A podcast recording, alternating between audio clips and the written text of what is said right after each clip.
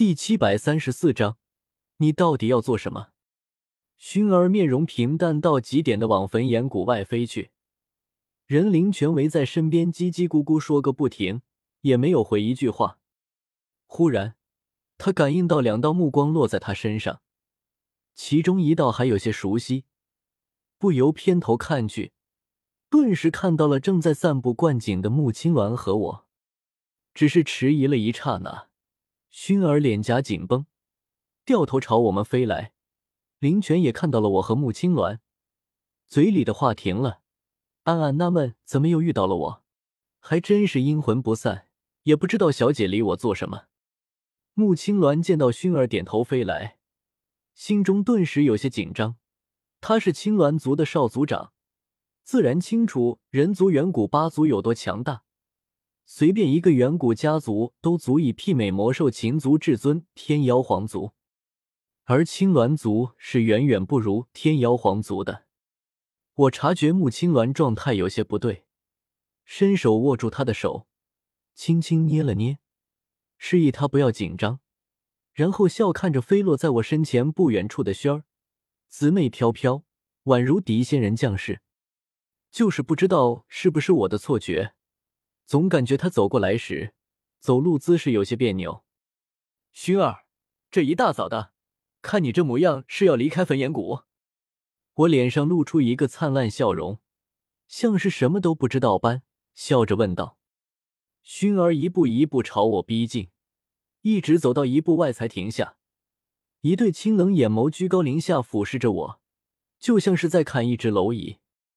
在古族，没有任何一个青年能够在他这样的眼神下保持平静，在天才的青年俊杰都会惊慌失措。”而我此刻却是淡淡笑着，好似对他冰冷的眼神没有一丝感觉。我们两人中间的空气似乎凝固起来，周围的人察觉到不对劲。穆青鸾紧了紧拉着我的手，林泉愕然之后露出一丝幸灾乐祸。两位黑袍尊者若有所思。昨天晚上，萧炎哥哥和你出去了喝酒。片刻后，薰儿不带一丝情绪起伏的说道。我点点头，承认道：“我昨天晚上去找三哥喝酒的时候，你就在边上站着，应该看到了的。但之后他没看到。昨天晚上被萧炎哥哥一亲，薰儿就有些模模糊糊了。后来半推半就，就和萧炎哥哥做了那事，之后的一切就更让人头晕目眩了。先是萧炎哥哥竟然已经和纳兰嫣然结婚，之后又是他和萧炎哥哥结果。”最后，最后他身子娇弱，承受不住。萧炎哥哥还要他要那么羞耻的？哎呀，想偏了。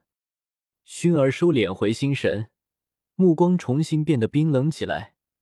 今天早上他沐浴时细细想了想，顿时发现不对劲。昨天晚上的事情根本不像是萧炎哥哥平日的行事，而在这之前，萧炎哥哥和某人出去喝酒了。喝酒的时候。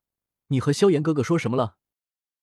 薰儿的目光中带着浓浓的鄙夷和不屑，就像是在看一只臭虫，一个垃圾般看着我。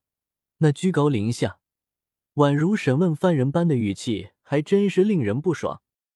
我咧嘴一笑，做回忆状想了想，也没说什么。昨天白天不是和冰河谷魂殿干了一架，所以都是压压惊，吹吹牛。也就男人之间的那么点事情，还能是什么？听着我不以为然的语气，穆青鸾、林泉两位黑袍尊者都没听出什么不对，雪儿心中却是剧烈一颤。男人之间的那点事情，他昨晚和萧炎哥哥之间的，不就是男女之间的那点事吗？骤然抬头，看着我脸上的咧嘴大笑，笑容中好似包含着许多东西。薰儿脸色骤然苍白起来，一股浓郁的愤怒从他心底深处喷涌而出。竟然真的是我唆使的萧炎哥哥，真是该死！从小到大二十多年里，薰儿从来没有这么愤怒过。区区一个五星斗宗，一个偏僻小国出来的狗屁监察左使，比蝼蚁强不了多少的存在，竟然敢唆使萧炎哥哥对他做那种事情！他不介意把自己的身子给萧炎哥哥，留了二十多年的清白身子，从不知道什么时候起，好像就是给萧炎哥哥留的。给了之后，他没有丝毫的后悔，反而有股淡淡的幸福。可这是在自愿的情况下，一想到萧炎哥哥是被人唆使的，一想到昨夜他和萧炎哥哥在床榻之上颠鸾倒凤时，在小楼外的阴影中藏着一个家伙，桀桀怪笑着。熏儿就一阵恶心。纳兰叶，你竟敢这么做！熏儿银牙紧咬，身周有杀意散发出来。旁人听着他口中蹦出的话，只感觉莫名其妙。不就是和萧炎一起去喝个酒吗？还想杀人不成？穆青鸾恼怒瞪向熏儿，他知道萧炎和熏儿的关系，可古族就能这样霸道吗？你做了初一。还不许我做十五！看着熏儿这一脸杀气的模样，我心中愈发确定，昨天白天暗算我的人，就是这位古族千年来天赋最好的大小姐。她对我露出了杀意，她想杀我。我暗暗叹息一声，也不知道是自己做人太失败，还是熏儿为人太偏执。我和他好歹认识了近十年，他就这么随随便便就对我露出杀意。就这么随随便便就要杀我，而且还在昨天付诸了实际行动。要不是我运气好，说不定就死在昨天那场大战中。看着熏儿那张欲杀人的冰冷脸庞，我微微笑了起来，云淡风轻道：“昨天晚上我和萧炎喝酒喝得很开心，已经写信分享给了几位朋友。独乐乐不如众乐乐。”熏儿脸色陡然大变，忍不住倒吸一口气。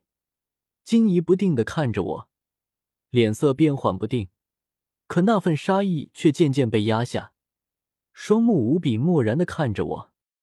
纳兰叶，你到底要做什么？熏儿满脸不甘，可还是问了出来，因为萧炎已经走上了绝路。有些事情发生时感觉简单，没什么特殊的，可此时回头细细想去，细品去，却是细思极恐。他一大早就匆忙离开焚炎谷，为的是什么？不就是想保守他和萧炎之间的秘密吗？可本以为是两人间的私密事情，天知地知，你知我知，只要他和萧炎保守秘密，其他人就不会知道。可谁想这一切竟然都是别人的阴谋。假如我把昨天晚上的事情传扬出去，萧炎会有什么下场？